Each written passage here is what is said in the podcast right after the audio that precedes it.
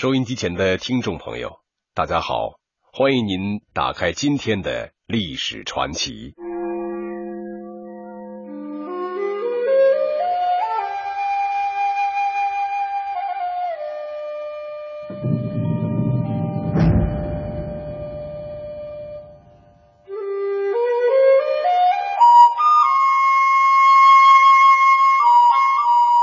一九七四年三月，陕西省临潼县西阳村的几位农民在打井的时候，无意中发现了一个让全世界震惊的秘密。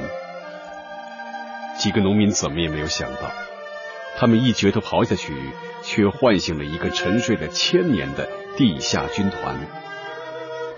发现秦始皇兵马俑的消息不胫而走，国内外媒体争相报道。世界各地的参观者向西安涌来，都想一睹兵马俑的恢宏气势。当时的法国总理希拉克在参观了秦始皇兵马俑之后，兴奋地赞誉为世界第八大奇迹。秦始皇兵马俑俨然已经成了中华民族的骄傲，成了中国的象征。然而，有人却提出了截然不同的观点。认为兵马俑根本不是秦始皇的陪葬，兵马俑的主人另有他人。本期历史传奇为您讲述兵马俑的神秘主人上集。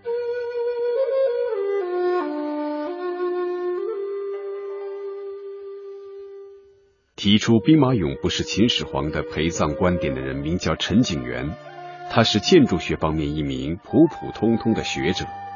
退休之前，在江苏省国土局工作。其实，陈景元早在浙江金华老家读高中的时候，就对秦始皇陵的历史传说产生了浓厚的兴趣，尤其是有关秦始皇陵神秘地宫的传说，更是让他十分的痴迷。一九五七年，陈景元如愿以偿的考入了西安建筑工程学院。他想用建筑学方面的专业知识，对秦始皇陵地宫进行一番新的研究。报道的第二天，怀着满腔热情的陈景元就只身一人前往秦陵一带考察，从此便开始了对秦始皇陵历时五十年之久的研究历程。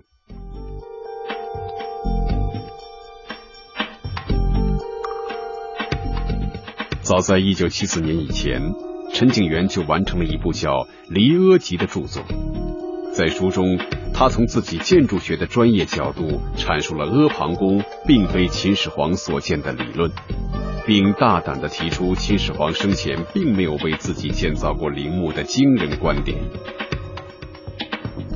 陈景元认为，秦始皇既然生前没有为自己预修过陵墓。那么，像兵马俑这么宏大的陪葬坑，肯定不是秦始皇的。陈景元除了用业余的时间搜集各种有关秦始皇陵的资料用来研究之外，他几乎每隔一到两年就要跑到秦始皇陵进行田野考察。一次，在兵马俑考古发掘现场，考古队员住在帐篷里。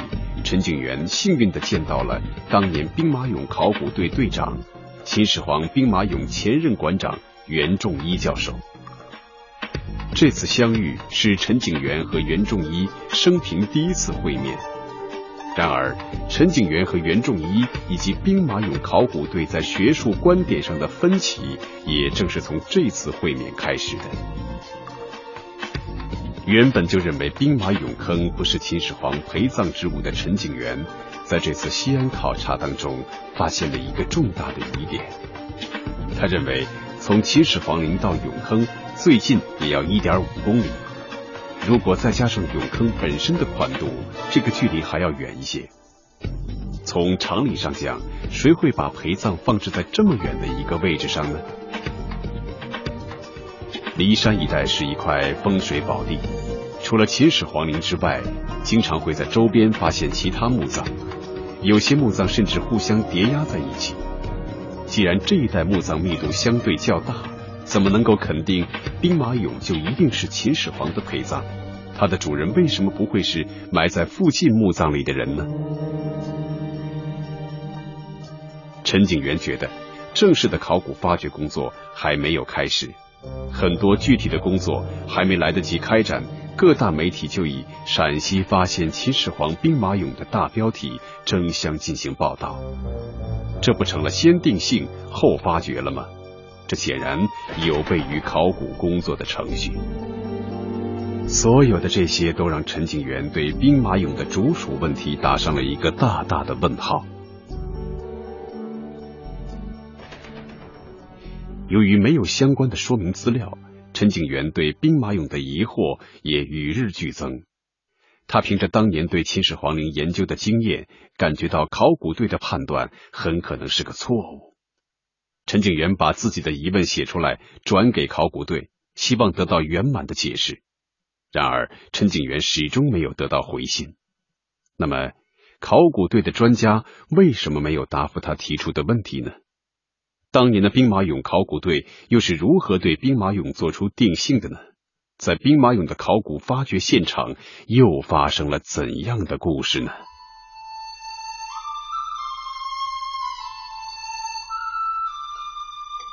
袁仲一是当年兵马俑考古队的队长。自一九七四年七月十五日，随考古队来到了西洋村，在这里一干就是三十多年。他参与了兵马俑坑的勘探、发掘和研究的全过程，是兵马俑考古界最具权威的专家，享有“秦俑之父”的美誉。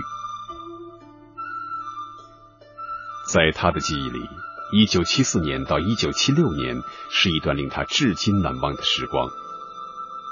在这段日子里，他和考古队员们不仅经历了发现沉睡了两千多年的地下军团的喜悦，也经受了酷暑、严寒、工作环境恶劣等带给他们的重重考验。袁仲一和考古队的队员夜以继日的工作着，每一天都不敢懈怠。但原本预计一周时间完成的工作，一干就是一年多的时间。因为令所有人都始料不及的是，呈现在他们眼前的是一个罕见的、超乎想象的大型陪葬坑。虽然挖了很多的视觉方，也找到了一号兵马俑坑的边界，但谨慎的考古学家们却仍旧不敢妄下结论。袁仲仪当时的心情十分复杂。既兴奋又担心，怕万一出了差错，成为考古史上的笑柄。尤其在当时的政治环境下出了问题，会带来严重的后果。为了稳妥起见，考古队又对一号坑进行了复探。复探比初探工作更为细致，几乎照顾到了俑坑的每一处细节。最终的视觉工作在一九七五年六月底结束。而有关兵马俑坑在学术上的定性及兵马俑是秦始皇的陪葬这一观点，正是在这个时候才得出的。此后，兵马俑才开始以秦始皇的陪葬的身份被刊登在各大报纸和杂志上。所以，袁仲一认为，考古队是在对兵马俑经过了历时一年多的勘探和发掘研究工作以后，对兵马俑坑进行的定性。而陈景元怀疑兵马俑先定性后发掘，可能是因为不太了解情况而做出的一种猜测。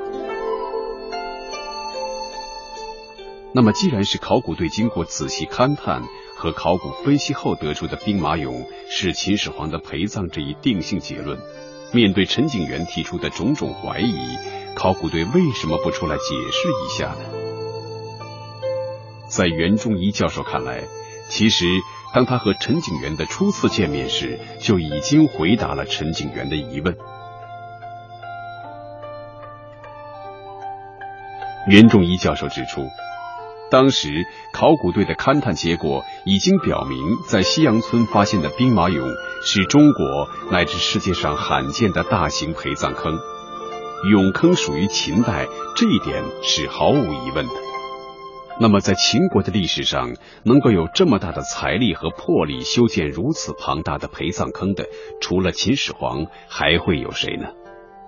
况且，秦始皇陵园的范围十分广阔，除了秦始皇陵地宫之外，还环绕有内城和外城。兵马俑虽然在外城之外，与秦始皇陵墓的距离貌似很远，但从秦始皇陵和兵马俑坑的面积看，它们还是很相称的。它们之间的距离也是合乎比例的。所以，袁仲一教授认为，考古队通过勘探所做出的判断应该是准确的，并且是有《史记》等历史文献支持的。然而，陈景元仍觉得袁仲一和考古队的解释流于表面。他十分确信自己曾经得出的秦始皇没有预修过陵墓的结论。陈景元认为，即便是史书中提到的秦始皇曾命令丞相李斯将陵墓范围扩大三百丈这件事是真的，那其中的问题也仍然存在。他认为，秦代的三百丈换算成今天的国际标准尺寸，应该是六百九十米，也就是秦始皇陵园只向外扩大了六百九十米，这与兵马俑坑与秦始皇坟墓之间的一千五百米的距离相去甚远。陈景元认为，考古队一定是忽视了这一点。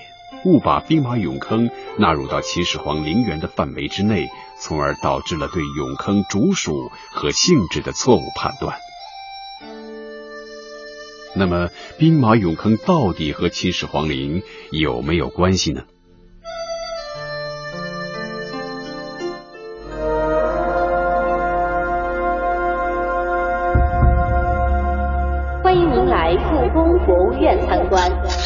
记者的身份探索历史的真相，那听起来很像神话的记载，可信吗？以编辑的思想整合万千线索，记录着历史，见证着时代的发展，我们可以找到答案。以主持的态度向你倾诉你所不知道的万千世界。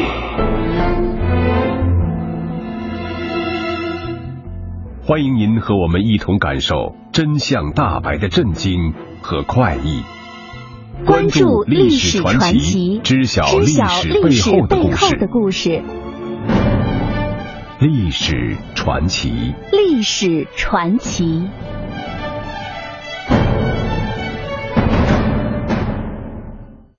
吴永琪是兵马俑博物馆的现任馆长，他主持修复了铜车马。由于修复技艺十分精湛，在业界很有名气。对于兵马俑的定性问题，吴馆长有自己的见解。吴馆长认为，关于兵马俑坑，除了《史记》的记载之外，还有丰富的实物依据证实。例如，考古研究者在当地的出土文物刻字中发现了大量秦代地名，与其他地区出土的同代文字对照，认为它们符合秦代的书写习惯。兵马俑身上秦代工匠所刻的文字和与秦始皇陵砖瓦上的文字的相似性，也证明了两者之间的联系。而且，经过五十多年的考古发掘和修复，秦始皇陵附近共有古代建筑、城墙、纪念封土、墓地、陪葬坑等六百多座。这样的规模和格局，如果不是秦始皇的陵墓，还能是谁的呢？袁仲一教授和吴永琪馆长的解释，似乎给这场关于兵马俑定性问题的讨论画上了一个句号。但陈景元仍然不甘心承认这个结论，因为如果他承认秦始皇曾经为自己修建了这么大的一座陪葬坑，那就意味着他以前所有关于秦始皇陵的研究都陷入了一个误区。为了证明自己的结论。陈景元几乎查阅了所有已出版的兵马俑的资料，就连兵马俑博物馆内部的论文集，他也一篇都不落的研究了。终于，陈景元又发现了几条有力的证据。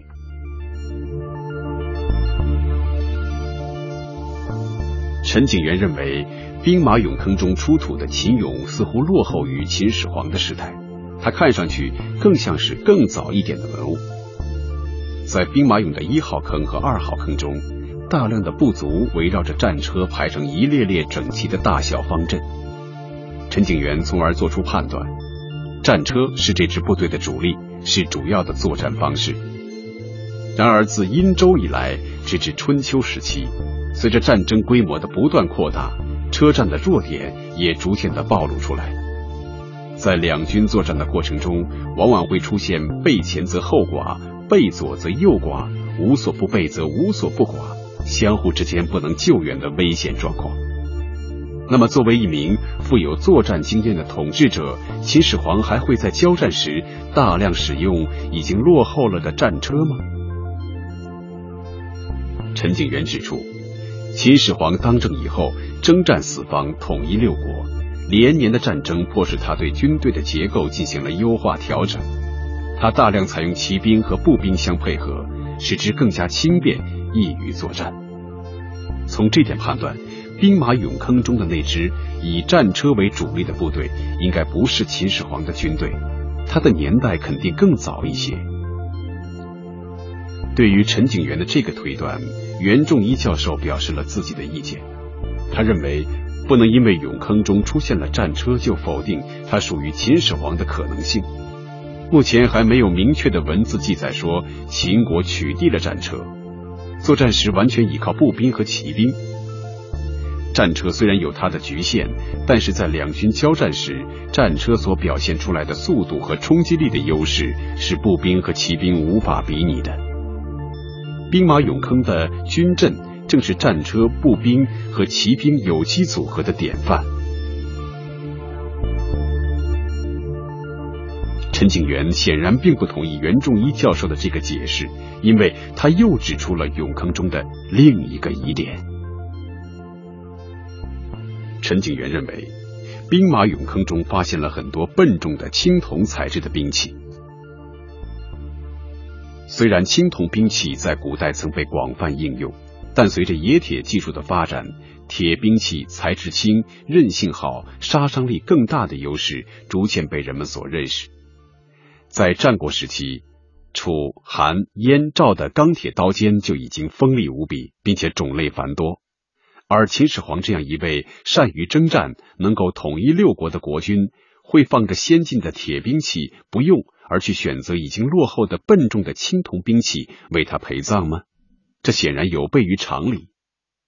尤其是在秦始皇统一六国之后，他收缴了大量的铁兵器，汇聚了一批高水平的冶铁技术人才，他应该更加有条件更新部队的武器装备。陈景元认为。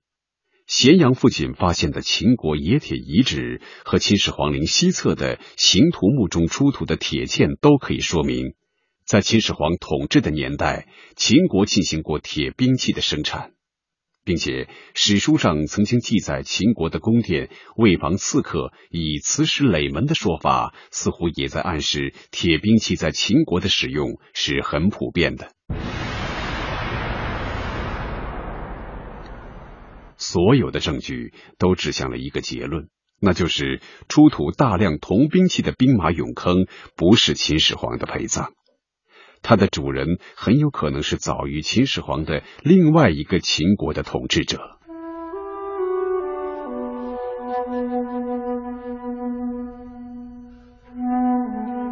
除了以上的观点，陈景元对兵马俑坑的质疑依然没有结束。他指出，秦始皇的军队既然是一支能够统一六国的强者之师，在装备上也应该是一流的。然而，俑坑里的这些兵俑没有任何头盔保护，难以想象这种简陋的武装能在近距离厮杀的战场上获取全面的胜利。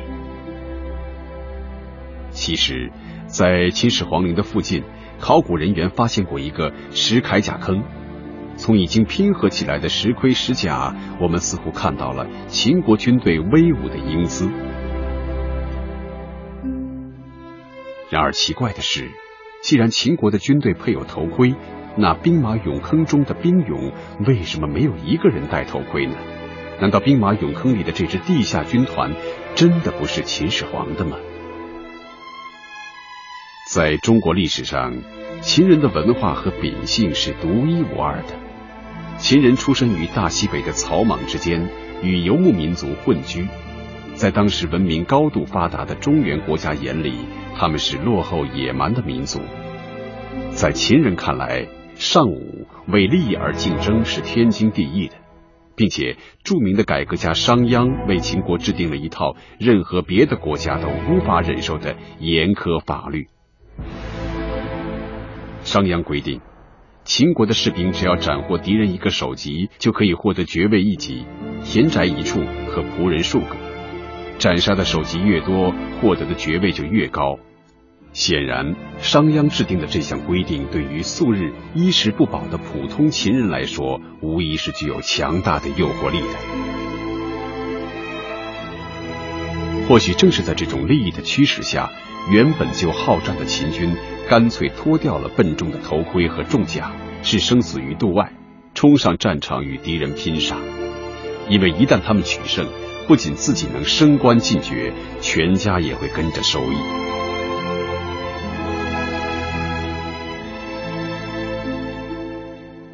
由此看来，兵马俑坑中的这支军队，正是在向后人传达着秦人强烈的尚武精神。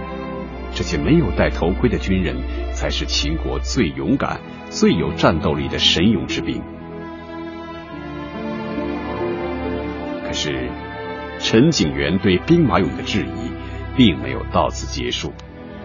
在兵马俑的手臂上，陈景元发现了一个神秘的文字。这个似曾相识的神秘文字给陈景元带来了无限的困惑。可是，随着陈景元对这个神秘文字的破译，关于兵马俑主人的秘密也逐渐的浮出水面。